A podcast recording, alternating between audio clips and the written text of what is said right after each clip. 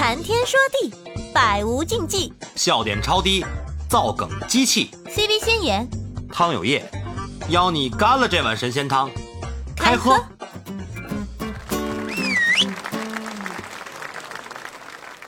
其实这个刚才谭老师说这个事儿，就是其实我我一直也是在思考嘛，就是关于这个机器代人这一块儿，包括现在机器人的功能分类越来越细分的分类越来越多，然后功能越来越完善，越来越智能化，然后就会有一些这个担忧，机器代人啊、呃，原本的工作岗位被机器取代了之后，那这些人应该怎么办？其实 呃更多的更多的这个。到底是怎么一个解决？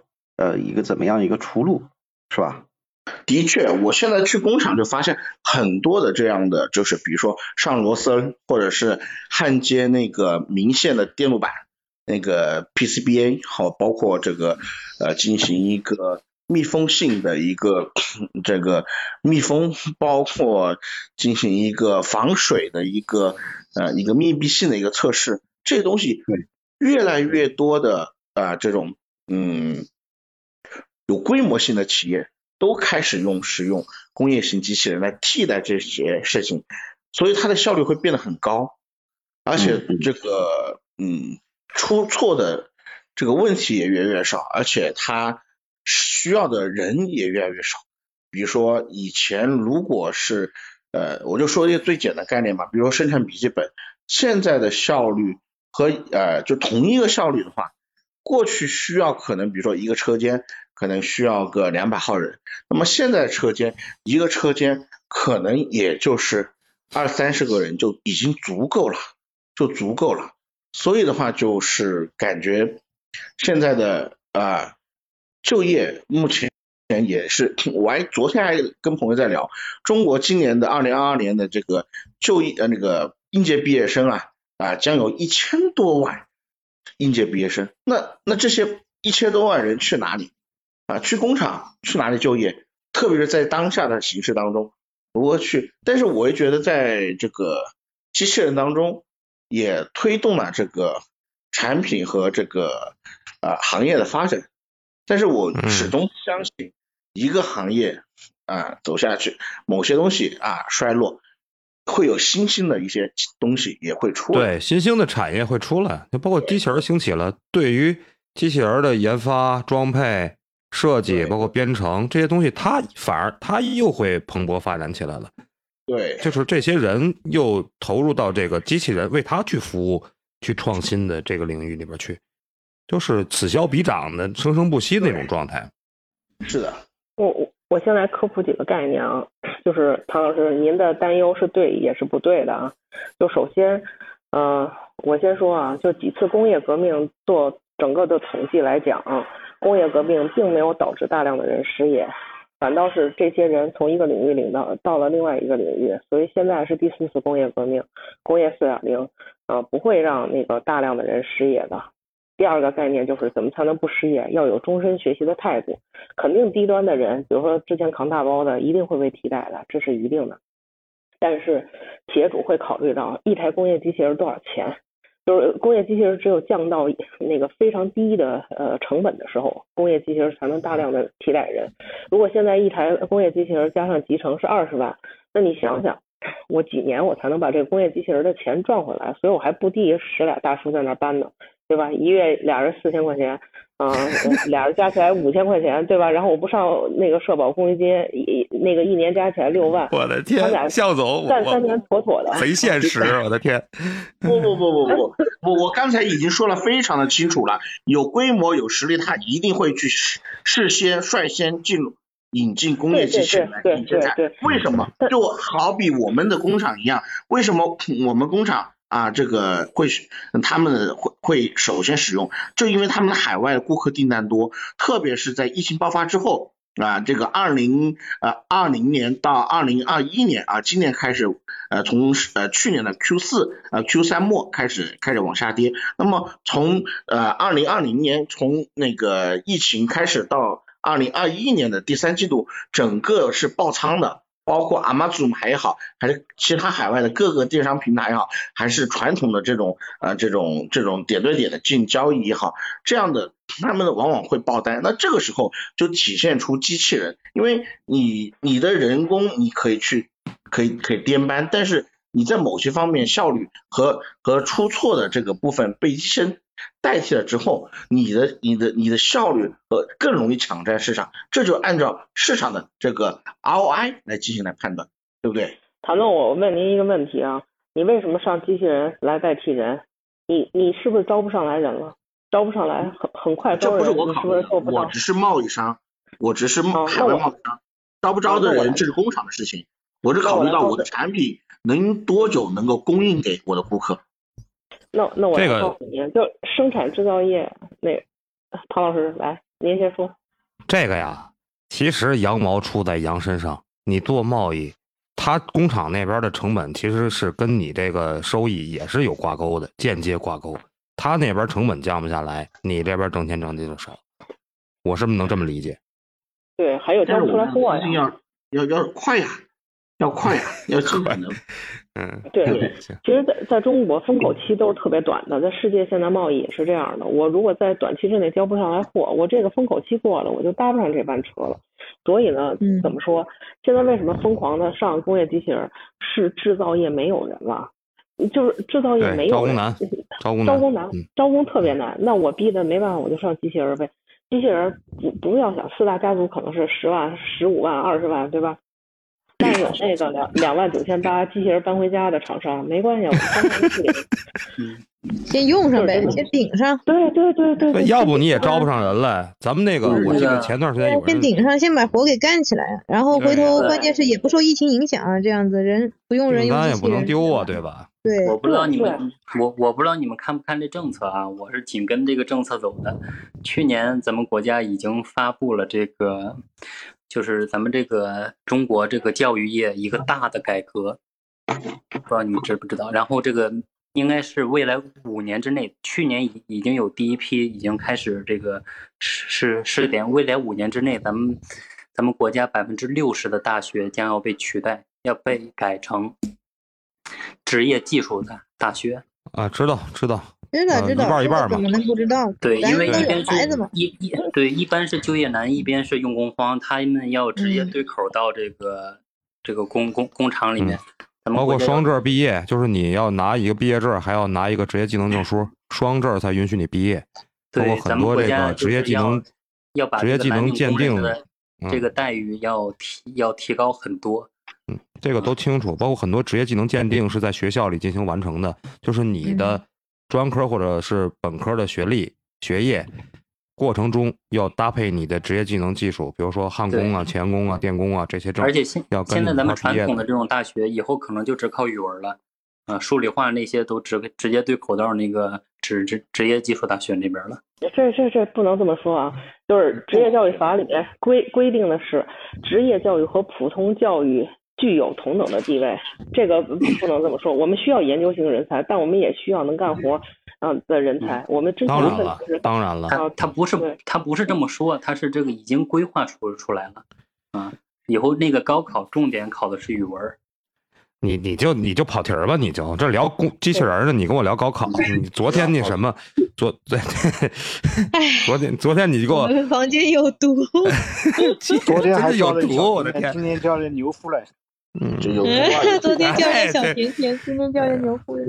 我的天哪，这这个事儿吧，那个向总应该都是职业教育的，我觉得应该有一点发言权。就是其实应该是这样说，这个事情呢，它酝酿是从二零年开始，就疫情之后就开始酝酿了。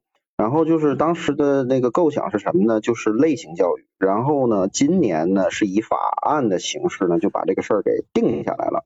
那个也就是说，以前的时候呢，我提个建议啊，我提个建议。嗯今天咱们聊机器人儿，然后呢，向总，我关注你了，向总。我在十四号的时候要聊一期智能 AI，十四号晚上七点半，我感觉向总应该也能聊，就是智能 AI 对我们生活哦造成了什么样的影响。我希望向总能到场，我特邀您，包括谭老师，嗯包括老王啊，咱们去聊，包括三哥，这都是对 AI 有一些自己的心得和体会、有研究的，咱们去聊一下这个。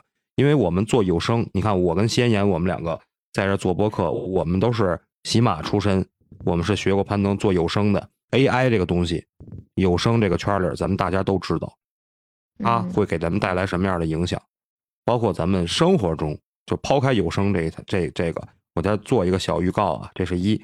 第二个就是那个谭老师本身是搞无线电的，如果说向总、老王你们对无线电感兴趣，咱们找一天咱们单独聊一期无线电。然后江北，你刚才聊到咱们这个教育，就是包括咱们这个职业技能教育，包括这个中考的中考的位置，现在要比高考还要高，这个事儿对不对？你们是不是想说这个事儿？就中考比高考还重要？现在这个咱们也可以去单独聊一期，这个东西都是在我的五月份的计划里边。所以说今天咱们摁着窝的，先把这个工业机器人和服务机器人咱先聊了，剩下那些话题。都可以满足你们，只要在我直播间，咱们想聊什么话题都可以定制，一点问题都没有啊！希望大家都关注我一下。好嘞，谢谢大家，你们可以聊了。一波操作行云流水啊，干得漂亮，鼓掌！谢谢谢谢谢，一顿输出啊，打得我们 猝不及防。对，老王继续说。老王继续，那就那就我还是顺着这个机器代人这块说一下吧。然后刚才这个谭老师和向总这块关于机器代人做了很深度的一个这个讨论啊。然后我就说自己的一个经验吧，呃，其实也没有什么特别多，就是个人的一个经历。是什么事儿呢？就是我一七年的时候去赞比亚，去赞比亚呢做这个支教。就做赞比亚做支教呢，然后在当地呢，也我们有国内去的一些老师，然后呢，还有他们当地的一些从事教育的，有有有这个他们的大学的，有他们的这个叫做叫做 craft 叫什么技校吧，应该属于对标，应该跟咱们这技校的老师啊比较像。然后我们就一块讨论，也讨论到这个机器人，哎，他们对这个机器人也很感兴趣。然后然后呢，然后他们就也机器人啊广广泛大规模应用了之后，对机器带人会造成什么样的影响？然后当时我就在下边听的时候，我就想，哎呀，你们不应该担心这个事儿啊，你们应该是担心多修两条公路，把资源怎么运出去啊？哎呦，就特别搞笑，就是说的没毛病嗯。对对，就是还有那个，他们还还特别比较这个什么呢？就特别比较看重这个可持续性发展，然后保护环境。我当时想，你们这个现在应该原始积累，原始积累你都没完成呢，你保护什么环境啊？你还对吧？你赶紧先把工业化先先完成了吧？对呀。哎呀，我完了，当时我去那个，但但这个也不是他们。自己的意愿的问题，这个也有很很复杂的吧。然后当时我去那个去那边，然后当时过去的时候，呃，就什么都没拿，然后饭盆也没拿，筷子什么的也没拿，什么都没拿，然后就去那个那个那个超市去买。去超市买一看，哇，这个也是 Made in China，那个也是 Made in China，基本上就除了肉制品。是本地生产的，剩下所有的东西都是 made in China。我想，过我走了一万多，我走了一万多公里，在这块把家里生产东西再卖回去，我这 我图的什么？我这是，对，取西天取经嘛，是吧？对，反正就是这个，就是就那个时候就给我了一个感触，就是你社会发展到什么形态，那么你就担忧的事情呢，就总总会有担忧，每一个形态总会有每一个形态要担忧的一些事情。反正呢，嗯，把当下的问题解决好，然后呢，努力的发展生产力，这个肯定是没有差的。对，肯定没问题。就就竭尽全力，竭尽一定一切的技术手段、工程技术手段、科学手段去提高生产力，这个肯定是没有差的。剩下的这个叫咱们叫做生产关系的事情，它自然是水到渠成的一个事儿。对对。反正我的理解是这么一个理解。嗯。哎，几位老师都在啊！我在这儿也问大家一个问题啊，就是说，咱们今天聊到这个工业型机器人与这个服务型机器人，包括他们的在各行业的这些优势、可替代人的这些优势，这个成为了他们发展的一个根基。如果他没有这种优势，他一定是发展不起来的。那我想问问各位老师，对这个哪个领域它不可能被工这个机器人替代，你们有没有这个思考？就咱们共同探讨一下啊。就什么样的这这个这个这个行业或者是工种，它不会被机器人替代，它替代不了。那咱们聊聊这个，是不是也能够去规避一下这个这个机器人的这个事儿啊？对不对？我可以和大家分享，从技术上分享啊，我我我先分享俩简单的啊。其实机器人有它很大的 bug，就是灵活性的问题，就是你的手配合你的身体可以三百六十度旋转，然后可以大面积的这个工作范围很大，但是机器人就做不到，因为它需要用轴，它没有轴的地方它就不能移动，它就不能出现在这个地方。然后我们再说，机器人所装配的产品，它的一致性是很高，但是它在产品设计之初就要适合自动装配。比如说那些有很多软线需要点焊焊接的，完全不适合机器人，机器人就适合硬直的这种东西，对吧？就是那个呃这个车辆的焊接更适合。那如果你要一根线两头，机器人拿着线，然后点焊上另一头焊另外一头，机器人根本做不到。所以有大量的工种，机器人是很难替代人的。然后再比如说，现在拧螺丝的速度是，你你知道一一把拧螺丝的这个这个就是拧紧枪有多少钱？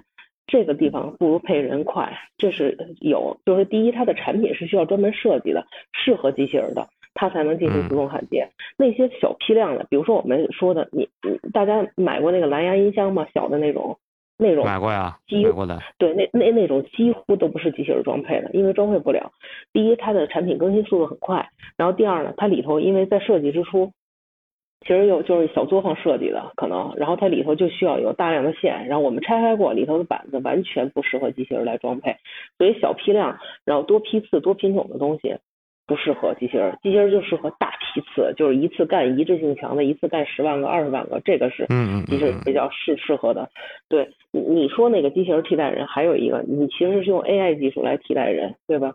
你不光是机器人，你还有比如翻译啊，然后现在就是会计啊。很多都会被替代，翻译很可怕。对，翻译现在现在有道有道做的不错，智能这个智能实时翻译，我感觉是那个那个什么就是呃什什么科大讯飞，科大讯飞，科科大讯飞已经很夸张了。科大讯飞在整个就是只要不涉及专业领域的，可以完全翻译。我是亲眼看见，就是他们在会议上使用这种翻译，然后那个还有在海关使用这种翻译机。完全无障碍，俩人各做各的，对，实时的，对，嗯，对，所所以这种简单重复的行业一定会被替代的。然后还有包括现在 AI 系统用在北京的那个就是金税四期，金税四期现在报错全部都是 AI 系统直接报错，你的那个税收有有什么什么样的问题，需要你到那个税务局找谁谁谁来跑一趟处理这问题。都我的天哪，不知道连连金连金税盘都给替了，我的天，什么什什么情况？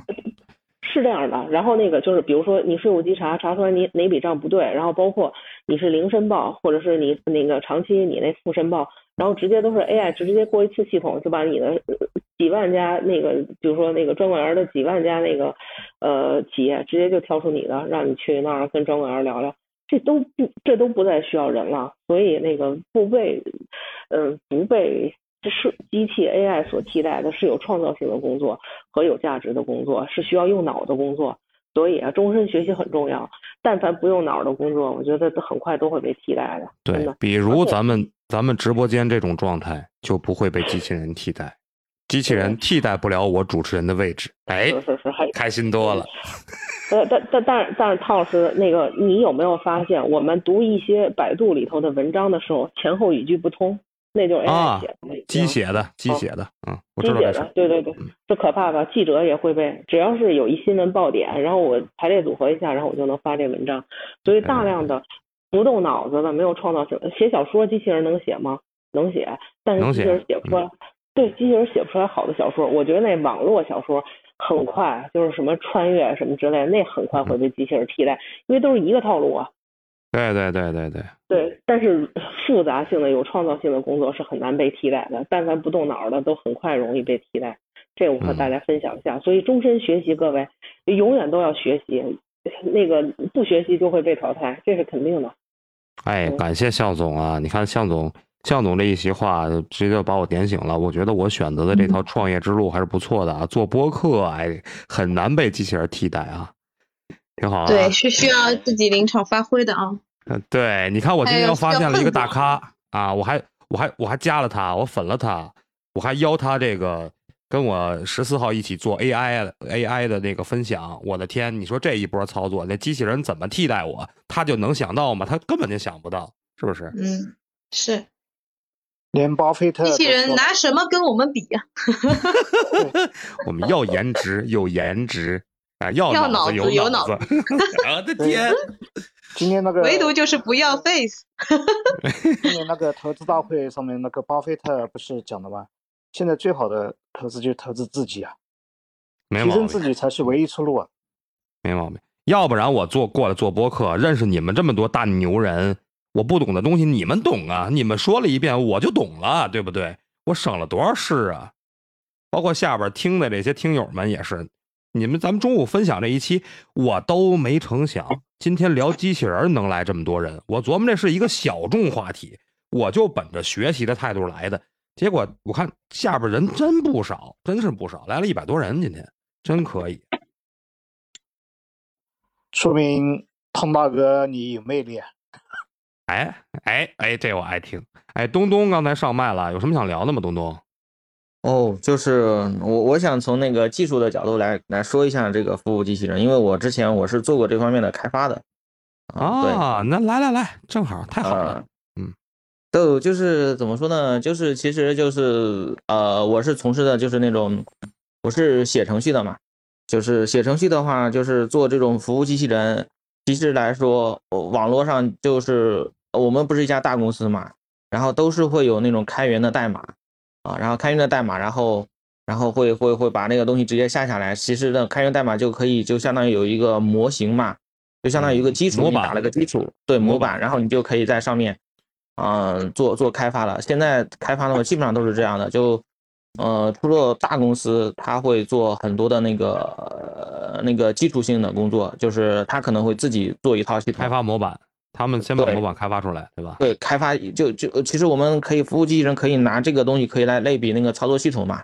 你看这个操作系统也是只有大大公司它才会把这个操作系统做出来，但是小公司基本上都会用，就像手机的操作系统一样，都是像像安卓一样，都会是用大公司开发的操作系统，然后它那个的操作系统也是二次开发。二次二次细化这种东西，对？对对对对，呃，然后我想，我我其实想分析的一点就是，第一个就是这一点嘛，就是其实这个服务机器人的开发，基本上大家都是在小公司都是在做二二二二次开发的二次细化嘛。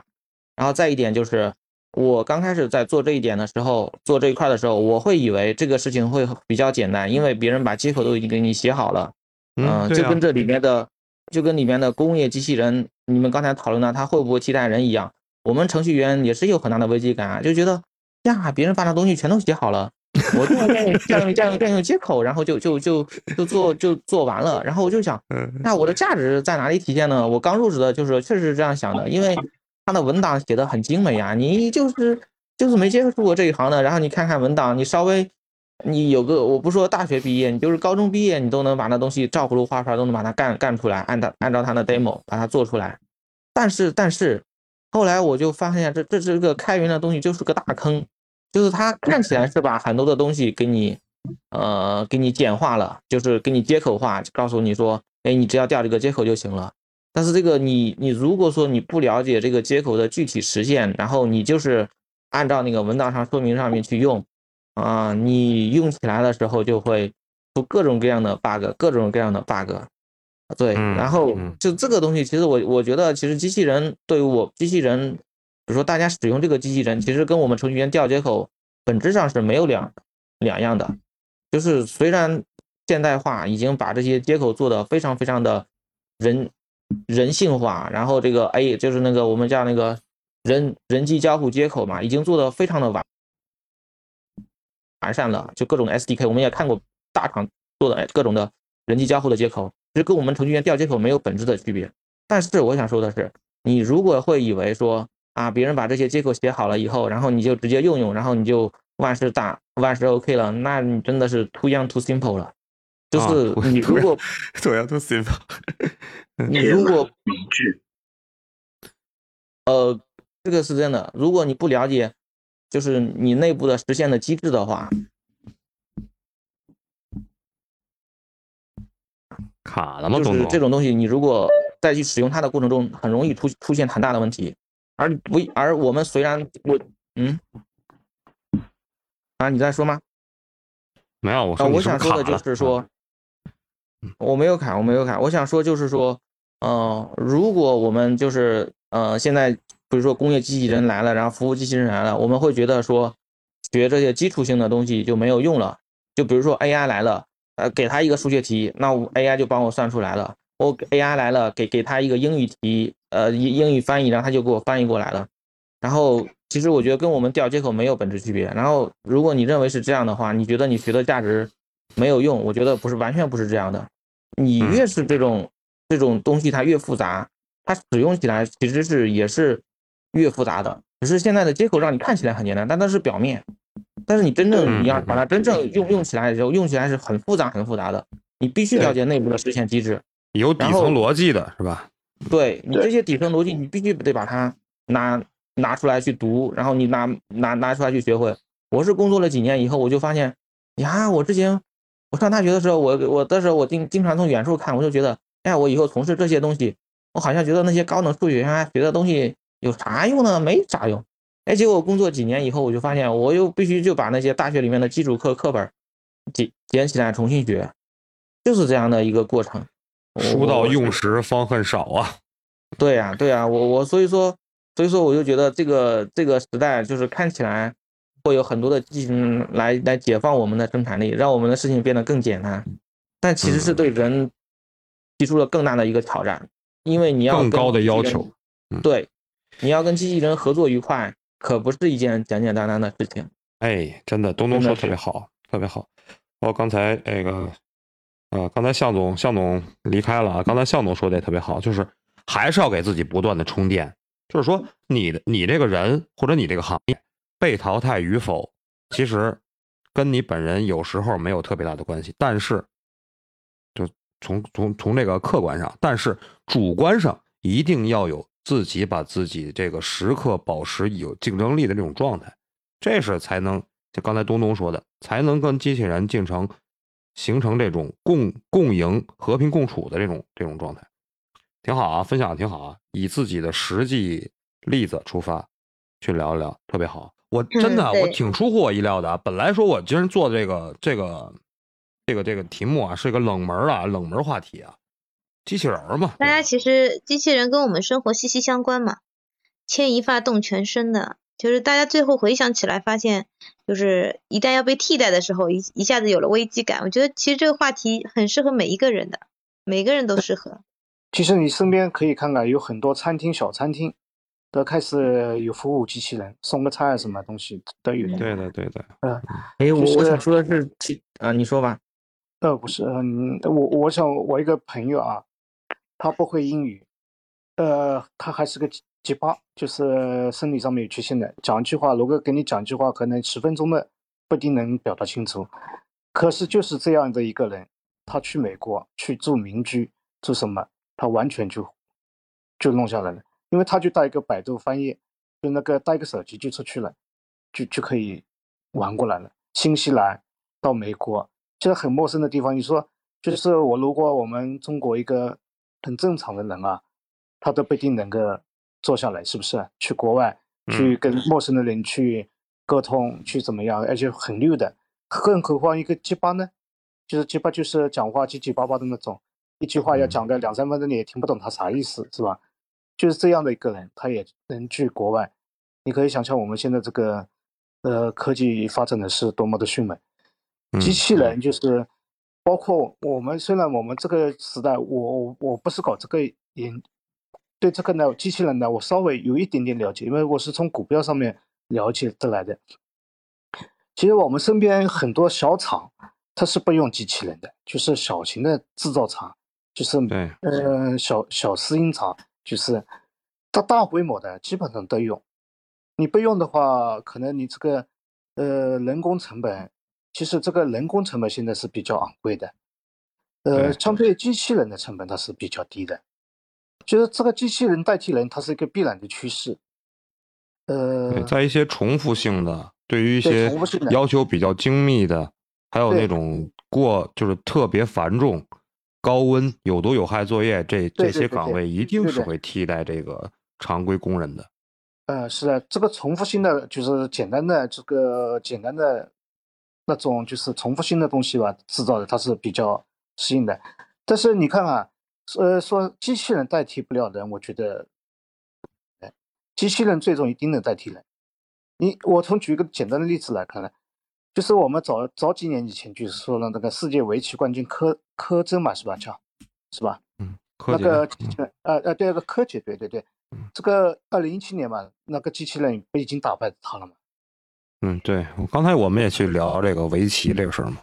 最早 A A 人人工智能最早被大家熟知，不就是因为这个阿尔法狗吗？阿尔法狗那可不是啊，每个人不一样，老唐啊，嗯，那不是怎么的？你是你你哎哎，什么情？卡顿了，网络不友好。网络难道跟我们聊天的是谭老师的 AI？我的天！不会，不会，不会。我我觉得机器人最终除了生育上面不能代替人，其他都能都能代替。这个就是随着技术的发展。那么我我想这个说远了，这说远了。呃，对啊，我觉得最后技术做到一定程度的话，一定会代替人。但是人他会自我提升的，比如说，呃，以前可以。上个大学，你就可以基本上就没有什么太大的就业问问题了。以后可能就要需要研究生之类的，再后来可能需要博士生之类的。就是说人也他是也是在自我提升的。就是我我我说我我想表达是什么意思？我想表达是说，机器人最终是淘汰了大批大部分人，代替了大部分人的工作岗位。嗯。行吧，今天我还展展望一下。所以呢，刚才我听股票哥说这个，我又想到一点什么呢？就是，嗯，就是咱们提到机器人和机器人学的话，一个绕不过去的一个人就是阿西莫夫嘛，那很有名的三大定律是吗？科幻作家，这我知道，他提出来的三大定律。实际上，从咱们这个呃，这个是两个观点，一个阿西莫夫的这个机器人三定律，还有呢，机器代人的这种提法。那么取决于说话者或者思考者，他对机器人这样一个存在呢，他是站在一个什么样的角度？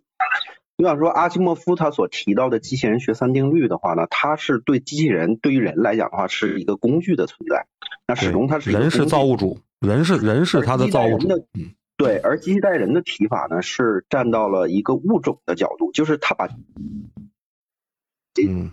这个工具了，而是看作为和人同样的一个新的物种，平等个体，平等的一个个体。如果你只是把它看作工具的话呢，那它是没有代，工具就像什么勺子取代了人，这个是不可思议的，对不对？对，而只有伪命题，这是个伪命题，对对，这是伪命题。而只有你把它当做一个新的物种存在的时候，这个代人才成为一个可能性。所以说呢，它是两种不同的一种取向。那么，嗯，实际上从我个人来讲的话，我更多的还是把它看作是一种工具的存在。就即便是你再怎么发展，它始终还是一个人造物。人造物呢，它就自发的就带有这个工具的属性，始终都还是一个工具的属性，所以它应该是不存在这个。所以也就有我之前所说的那个，我们要竭尽全力去发展生产力、生产关系的事情，自然它就会去适应，而不会出现机器代人的这样一个情况。一点浪漫主义气息都没有，就这烦你们这烦你们这些理科生。没有啊，我觉得说的很好啊。我觉得不是文科理科啊，那你说我是文科，那那那那也不是这样子。所以你们缺乏缺乏浪漫主义气息，那么多的好的好的影视作品啊，对这个人工智能最后产生感情啊，有那么多的描写，包括。非常火的那个短片 出了两年了，爱死亡机器人，那里边很多都是讲的，就是机器人有了有了自己的感情，它就变成了一个新的物种。所有人对感情都喜欢抱有美好，但实际上啪啪打脸。这个 这个就是因为作品当中必须还是要制造冲突的嘛，有冲突才会才会有有爆点，对不对？然后呢，不光是对吧？不光是咱们近现代的科幻作品，就是这个嗯，这个就是最早的呃，就是机器人第一次这个名词 robot 名词第一次出现的这个作品当中，实际上它也是这样去制造的冲突，也就是卡雷尔卡佩克在这个。做的这个 R U R 就是罗素姆的万能机器人，这个里边是第一次出现的 robot 这个词。然后在这个里边呢，他所设计的，他所设计的这个机器人呢，啊，也是把这种，他是让这个机器人呢，它模糊它的工具和物种的属性，然后去制造的这样一个冲突。实际上，咱们就他这个这个剧是在一九二一年写的，然后呢，那实际上所有牵涉到人工智能啊、机器人类的这些作品呢，它实际上都是在刻意的去模糊这个边界。那模糊这个边界之后呢，那人对这个进行就是作为在在作品当中的主角也好，人物也好，再去去去分辨的话，包括读者。观者再去分辨的话，去界定的话，就很难去界定这个东西到底是怎么样，就产生了一个非非常强烈的一个戏剧冲突。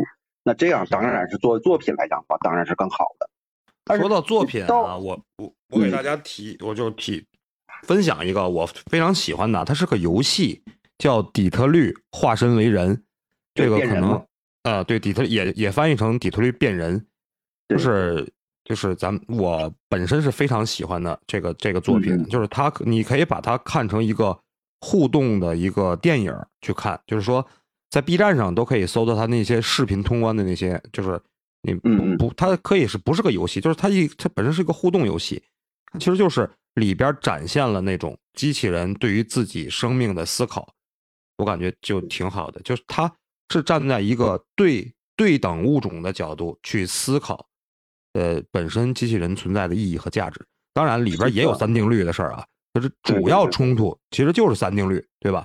就是我们对一旦有了自我的意识以后，物种一旦你把它当做物种之后，相关的伦理问题就出现了。实际上不仅是机器人，你你像咱们如果把这个，咱们就说鸡，就说鸡，嗯，吃的鸡啊，吃的鸡，咱就说这个鸡，你为什么要加一个吃的鸡？我的天！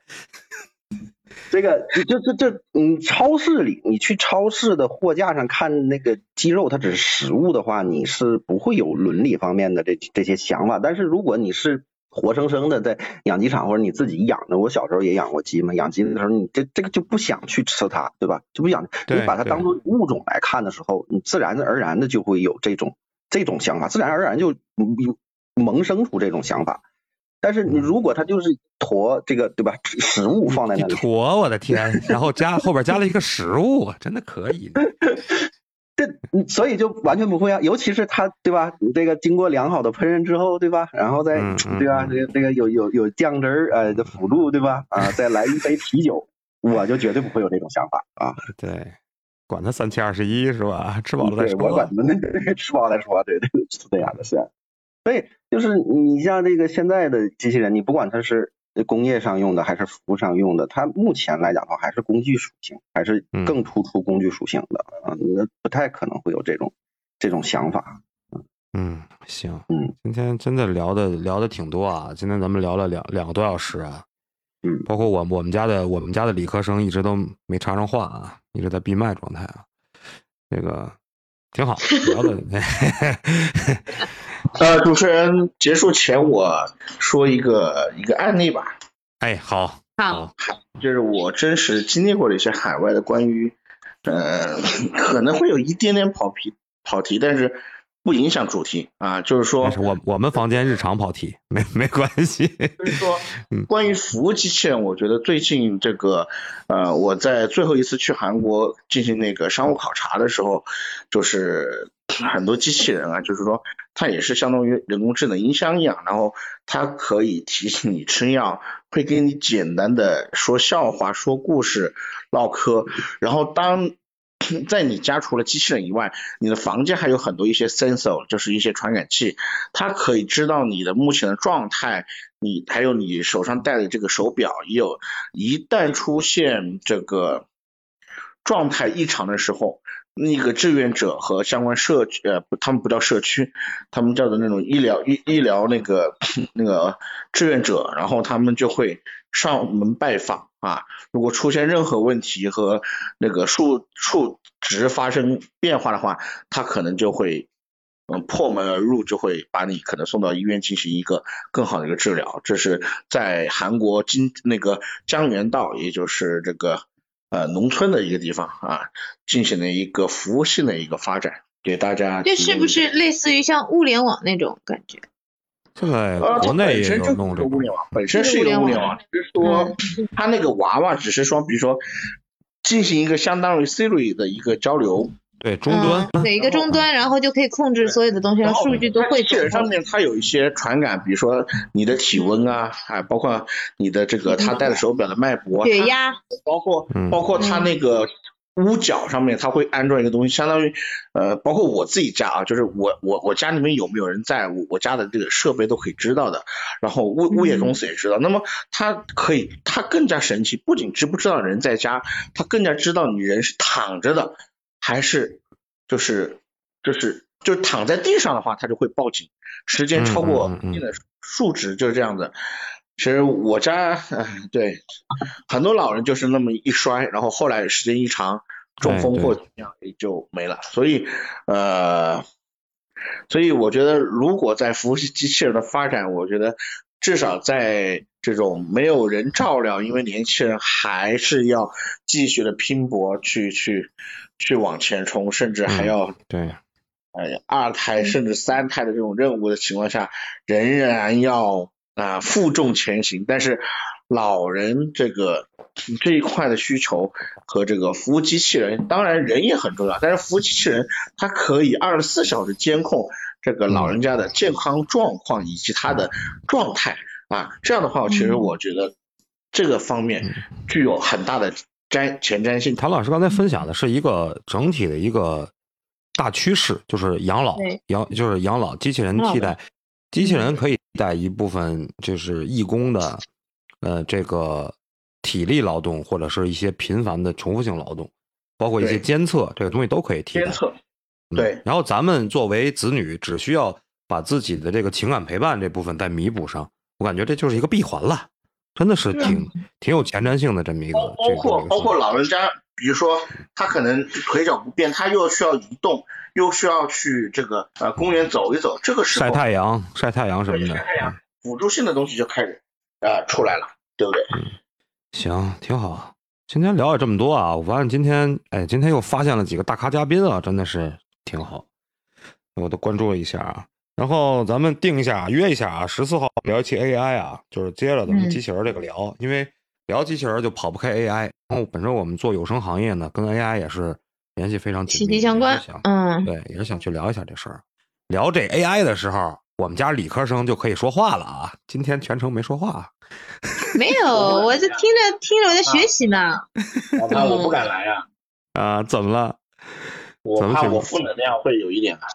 AI 你怎么还要负能量？AI 是一个大趋势啊，现在各行各业 AI 都大趋势，没事儿没事儿，没事儿。你任何的负能量，我们都能给你化解开啊。